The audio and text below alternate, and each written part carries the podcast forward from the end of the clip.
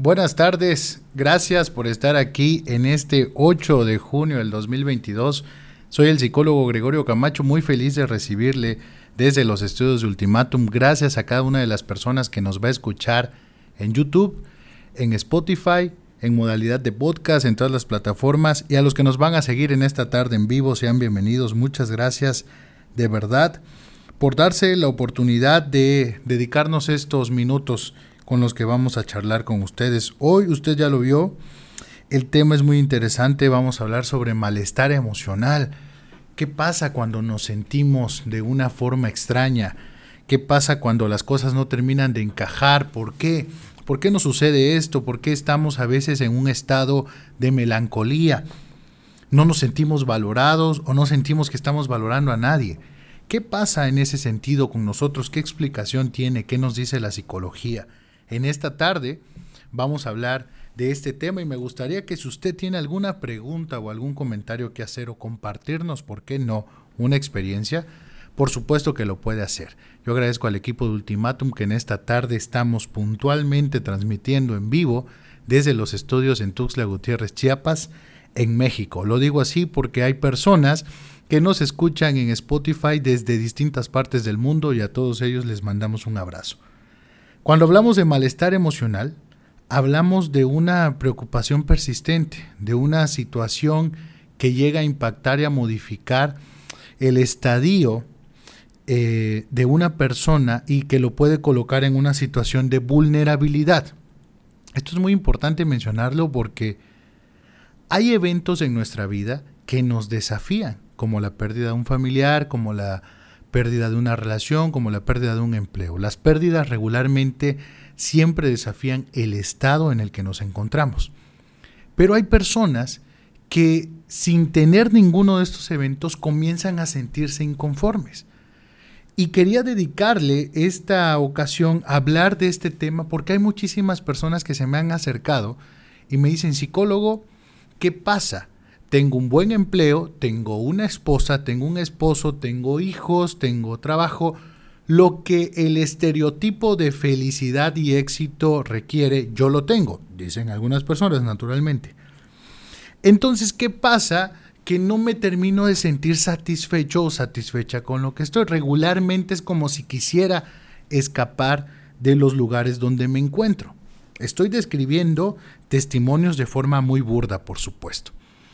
Y entonces, una de las preguntas que me encanta hacer para ir desmenuzando estos aspectos es, ¿cuándo comenzó a sentirse así? ¿O desde cuándo siente esta experiencia o sensación de no pertenecer o de querer seguir de donde usted se encuentra? Y algunos relatan ciertos aspectos, por ejemplo, algunos eh, recuerdan episodios de la familia, recuerdan episodios de la infancia, algunos es como si estuvieran repitiendo el patrón de inestabilidad de uno de los miembros de la familia a cargo de su crianza. ¿A qué me refiero? Concretamente, puede ser que papá, puede ser que mamá, por ahí tuvo algunos aspectos en relación a inestabilidad que terminan pasando factura, como decimos, en el individuo que construye su identidad y que genera los procesos a partir de estos vínculos no resueltos con padre o madre. Y entonces hay personas que este malestar les lleva a tomar decisiones. Sucede que los seres humanos también a veces en el arrebato tomamos decisiones que posteriormente nos vamos a arrepentir. Y quiero ser muy puntual en esta tarde con esto que acabo de decir. No quiere decir que no existan decisiones que a pesar de que no las quieres tomar, tengas que hacerlo. No estamos diciendo eso. Depende de cada situación. Pero en este tipo de situaciones hablamos de aquellas en las que uno está aparentemente bien y viene algo de dentro que hace sentir que las cosas no están al 100%. Y entonces, en ese sentido, es que hablamos en esta tarde de identificar de que si a mí me pasa seguido que yo eh, me encuentro en un estado en el que no hay como esta estabilidad recurrente, sino que puedo estar perfectamente motivado un día y al siguiente quiero dejarlo todo o empiezo algo y por este malestar emocional lo dejo, entonces estamos hablando de que ya es un conflicto al cual le tengo que prestar atención. Y prestarle atención a las cosas muchas veces es desafiarnos a nosotros mismos a enfrentarnos con eso que no queremos hablar, a enfrentarnos a procesos de nuestra vida que aparentemente estaban deshechos, a enfrentarnos a procesos de nuestra vida que aparentemente ya no tenían ninguna influencia. Entonces, si usted en esta tarde acaba de entrar al live en Facebook, estamos hablando sobre malestar emocional, concretamente sobre qué pasa, por qué de repente queremos dejarlo todo o por qué de repente hay impulsos en nuestra vida que nos llevan a querer tomar decisiones o simplemente a, no querer estar cerca de nadie. Y esto es algo que genera un debate, porque algunas personas dicen, si no quieres estar cerca de nadie, no lo estés. Otros dicen, es que es importante que tengas una red de apoyo y un círculo social que te permita ejercer esta comunicación con las demás personas. La realidad es que tenemos que ser muy inteligentes y muy sabios para distinguir cuándo realmente quiero estar a solas y cuándo realmente estoy solo. Y no lo quiero confundir. No es lo mismo estar a solas que solo. Hay personas que se han quedado solos por las decisiones que han tomado, por la forma de ser, porque no encajan en ningún lado porque pareciera que perdieron sus habilidades sociales. Y hay personas que son capaces de quedarse a solas. Es decir, que dentro de su círculo son capaces de tomarse un tiempo por opción. Es decir, esto es una cuestión donde impera la decisión. Y entonces la persona dice, voy a estar a solas. Quiero estarlo. ¿Para qué? Para meditar, para pasar un tiempo conmigo, para disfrutar, para tener este momento de reflexión o meditación, que es muy sano hacerlo, independientemente de que tengamos pareja, de que vivamos en casa de nuestros padres, de que tengamos un roomie, independientemente de eso es muy sano que nos demos tiempo para nosotros mismos. El conflicto es cuando una persona en lugar de querer estar a solas, se siente sola y siente que se quedó sola. Y esto pasa mucho en los adultos mayores.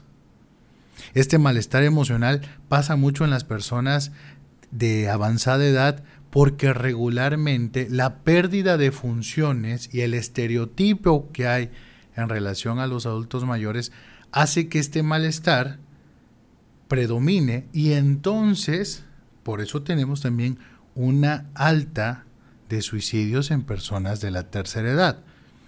Porque tenemos un ideal de que las personas de la tercera edad ya pasaron esta etapa de aflicción y que no les preocupa nada. Pero eso solo es un ideal, eso solo es un estereotipo. La realidad es muy distinta. Y hablo de las personas de la tercera edad y podemos hablar de jóvenes adultos y podemos hablar de adolescentes. Es que este malestar aplica para todos los rangos de edad en el que usted pueda y quiera colocarse. Hay veces que este malestar también viene acompañado de otras sintomatologías que se relacionan con la ansiedad o el estrés. Hay gente que a partir de un ataque de pánico por una situación estresante que le llevó a estar en un shock de ansiedad, se han mostrado, por decirlo menos, intranquilos y esto genera una respuesta cognitiva que les hace pensar que son débiles o que van a fracasar. Por ejemplo, hay gente que a partir de una sensación de pánico comienza a creer y a sentir que no va a poder con las situaciones de su vida. Es como si se sintiera inútil. Es como si hubiera perdido las fuerzas. Esta es una cuestión, una respuesta, un mecanismo que muchas veces nuestro cerebro utiliza para poder protegerse. Después de un ataque de pánico, una persona puede tener una sensación de malestar a partir de la experiencia que vivió y que no quiere que se repita. De hecho, está comprobado que a las personas que les ha pasado un ataque de pánico, lo que le temen es a la repetición del evento, no a vivir con la condición de ansiedad, no a vivir con los pensamientos de amenaza de otro tipo de índole o de situaciones, sino a ese, a que les vuelva a ocurrir un ataque de pánico. Es muy importante entonces que centralicemos lo que estamos hablando en esta tarde. El malestar emocional se va a dar no solo por una condición que exista de depresión, de ansiedad, sino también se puede dar por procesos psicológicos en una persona a partir de su percepción, a partir de la forma en que está viendo la vida, a partir de aquellas cosas que aparentemente no son visibles. Es que pensamos muchas veces, y, aquí familia, quiero recomendarles algo, no nos confiemos. No pensemos que una persona porque está diagnosticada con una condición es más débil que nosotros y nosotros más fuertes. Esto es una completa mentira porque estamos en igualdad de condiciones. Hay personas que no están diagnosticadas porque no han ido con un especialista, pero su comportamiento habla por sí solo, no solo de estrés, no solo de ansiedad, sino de otras condiciones, que sería muy importante que se atendieran. Pensamos que el diagnóstico lo es todo. Y entonces, si yo nunca he ido, pues pienso que estoy exento de que alguien me diga que tengo o no una condición. En realidad lo que pasa es que estoy muchas veces evadiendo. Y hay personas que no van al consultorio ni visitan a los especialistas precisamente por eso, por el temor a enfrentarse a una noticia, por el temor de enfrentarse a una condición a un diagnóstico que muchas veces es visualizado como una debilidad. Y aquí es donde me gustaría entrar con cada uno de ustedes. Dejemos de estigmatizar a las personas que buscan mejorar su salud mental. Si usted en algún momento de su vida ha sentido cierta, cierta pena o cierta vergüenza porque los demás le señalan que usted ha buscado ayuda, que usted ha buscado un profesional, la verdad es que estamos en un mundo al revés, un mundo en el que las personas que no ven por su condición mental ni se preocupan por su salud emocional, a veces consideran que están mejor que aquel que está buscando salir adelante. Pensemos las cosas, porque nos han enseñado un modelo erróneo sobre percibir la salud, la medicina, las enfermedades. Tenemos muy estigmatizadas este tipo de situaciones. Por eso cuando una persona se encuentra en un estado de malestar emocional, no quiere expresarlo. Y no quiere expresarlo porque muchas veces pues hay esta recriminación de parte de la familia. Hay una forma de que la familia representa muchas veces una afrenta a la salud emocional de sus miembros. Porque son ellos mismos los que incitan. Hay muchos casos y los colegas psicólogos podrán compartir conmigo de que muchas veces quienes hacen que el paciente abandone su proceso es la propia familia, por todas las situaciones que generan alrededor. Pueden ser situaciones de eh, índole económico, pueden ser de índole personal o de cualquier índole, pero muchas veces son los que incitan a que se abandone el proceso. Entonces, seamos conscientes. Si nosotros tenemos la creencia de que por ir al psicólogo, por ir al neurólogo, por ir a psiquiatría, por preocuparme por algo que me está doliendo, ¿estoy mal? Es quizás porque así lo aprendí. dicen algunas personas, es que antes no se necesitaba de psicólogos, dicen las personas. Antes las cosas se resolvían. Sí, precisamente por eso hemos tenido tan malos resultados. No es que no se necesitara, es que no había una oferta y no había una demanda. Criticamos a las nuevas generaciones porque son los que están buscando generar los procesos para romper con cadenas generacionales que han tirado por la borda la salud mental. Siempre se ha necesitado, porque siempre ha existido malestares emocionales. Es como cuando algunas personas entran en discusión sobre si eh, las perspectivas de género y las discusiones sobre la desigualdad entre hombres y mujeres, algunos, los más conservadores, dicen es que antes no se veían estas cosas y todos vivíamos perfectamente bien. La realidad es que si nos abocamos, mucha gente vivía bajo un yugo desigual que actualmente ya es señalado. Antes no. No es que se desconociera, no es que no doliera, no se señalaba.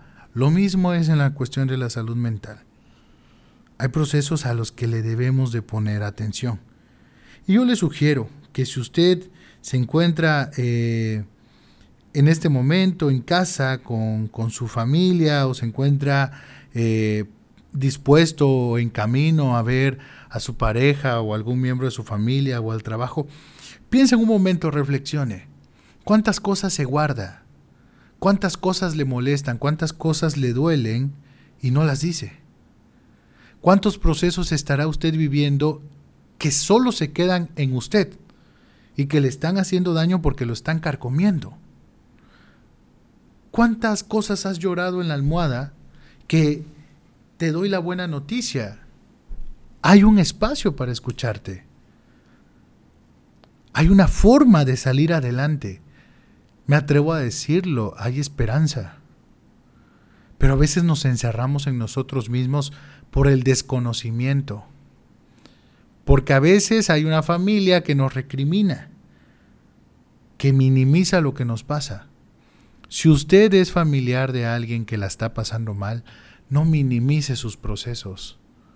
No piense que esa persona lo está chantajeando o lo está haciendo para llamar su atención como algunos dicen.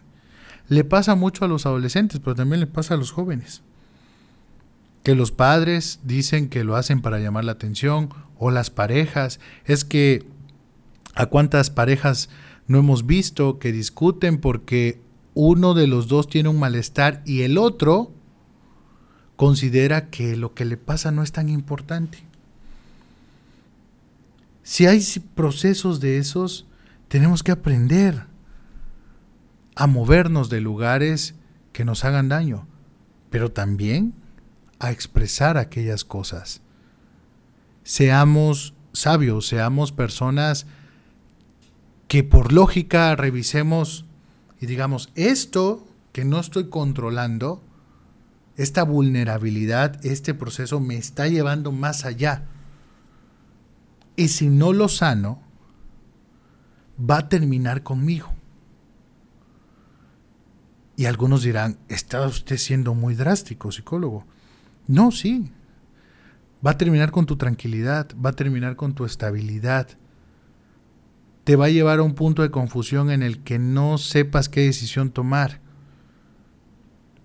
Te va a hacer que lo blanco lo veas oscuro y viceversa. Y que caigas en una serie de confusiones que lo único que te puedan llevar es a tomar malas decisiones. ¿Cuántas personas no se han ido de una relación por una cuestión de confusión?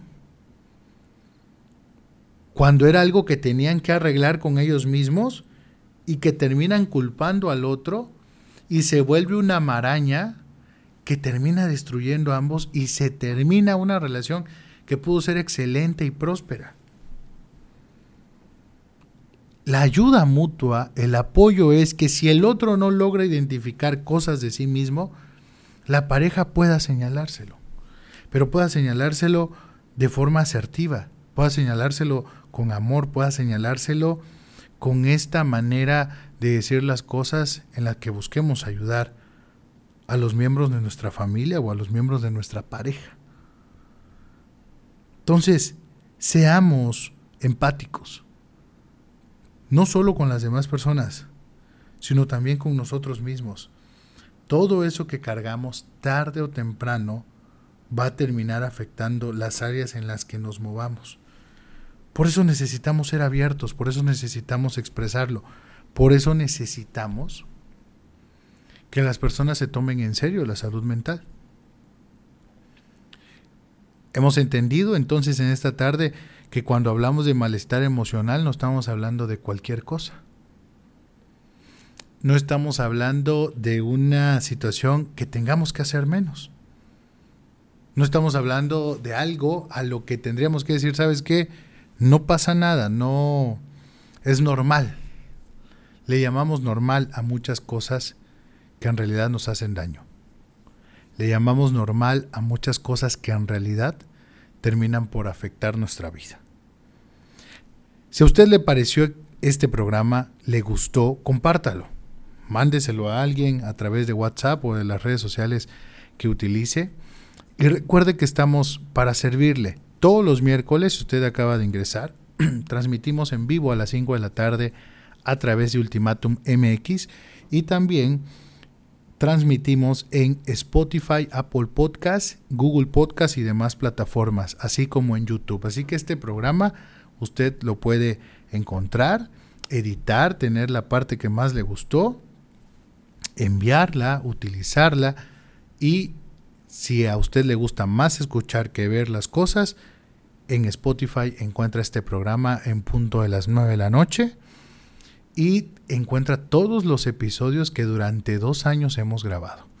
Si hacemos cuentas del 2020 para acá, ¿cuántas semanas son?